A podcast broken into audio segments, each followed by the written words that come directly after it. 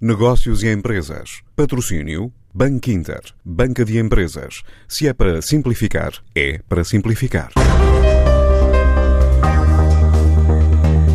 O regresso à construção nova e a diversificação de segmentos vão ser vias de dinamização do setor imobiliário em 2020. Quem o diz é a consultora JLL, com base no mais recente estudo de mercado, o chamado Market 360 graus.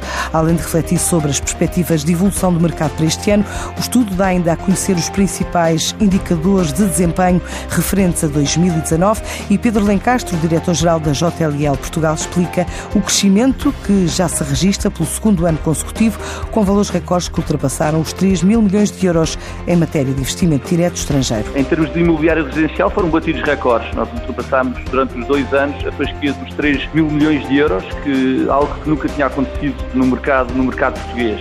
Sendo que grande parte, cerca de 85, 90% desse, desse, todo esse investimento foi feito por investidores nacionais. No mercado, no mercado residencial também, porque viemos de, de anos anteriores onde haviam uh, menos transações, deu aqui uma, uma grande dinâmica também ao mercado residencial, além dos próprios portugueses que uh, contabilizam mais de 80% dessas transações imobiliárias em termos residenciais, a também darem um fortíssimo contributo. Os Açores e a Madeira revelam potencial, mas Lisboa, Porto e Algarve destacam-se no forte investimento direto estrangeiro, em especial vindo dos Estados Unidos, da Europa, sem esquecer a Turquia e também destinos da Ásia. Em termos institucionais, de nacionalidade são, são, são investidores americanos, investidores uh, alemães, investidores ingleses, investidores franceses, enfim, mas uh, praticamente todas as geografias, mas se calhar dava mais destaque a esses quatro. Em termos residenciais, um grande destaque para a França também, para o Brasil, muitos, muitas pessoas vindas da Turquia, uh, também de Hong Kong, nesta última fase final do ano,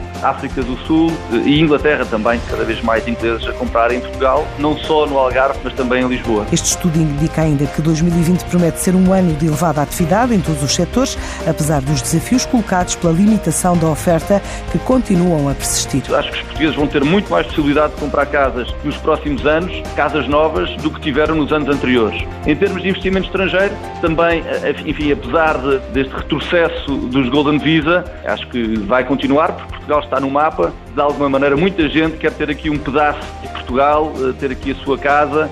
Temos ótimas perspectivas, acho que vamos continuar nesta senda positiva. Ainda há muito para fazer no mercado imobiliário em Portugal. Há muitos prédios para serem reabilitados e, portanto, para este ano, para 2020 e para os próximos, enfim, olhamos para o mercado com muito positivismo. Em Portugal, a JLL prevê crescer este ano a dois dígitos, entre 10% a 20%, depois de faturar cerca de 75 milhões de euros em 2019. Antes de escolher o banco que o vai ajudar na gestão financeira da sua empresa, questione-se. É para simplificar. E se a resposta for Sim, é para simplificar. Então o seu banco é o Banco Inter Banca de Empresas e o produto para a sua empresa é o crédito multilinha, com várias soluções de crédito no único contrato. Se é para simplificar a sério, ligue 707 50 50 50 e fale com o Banco Inter.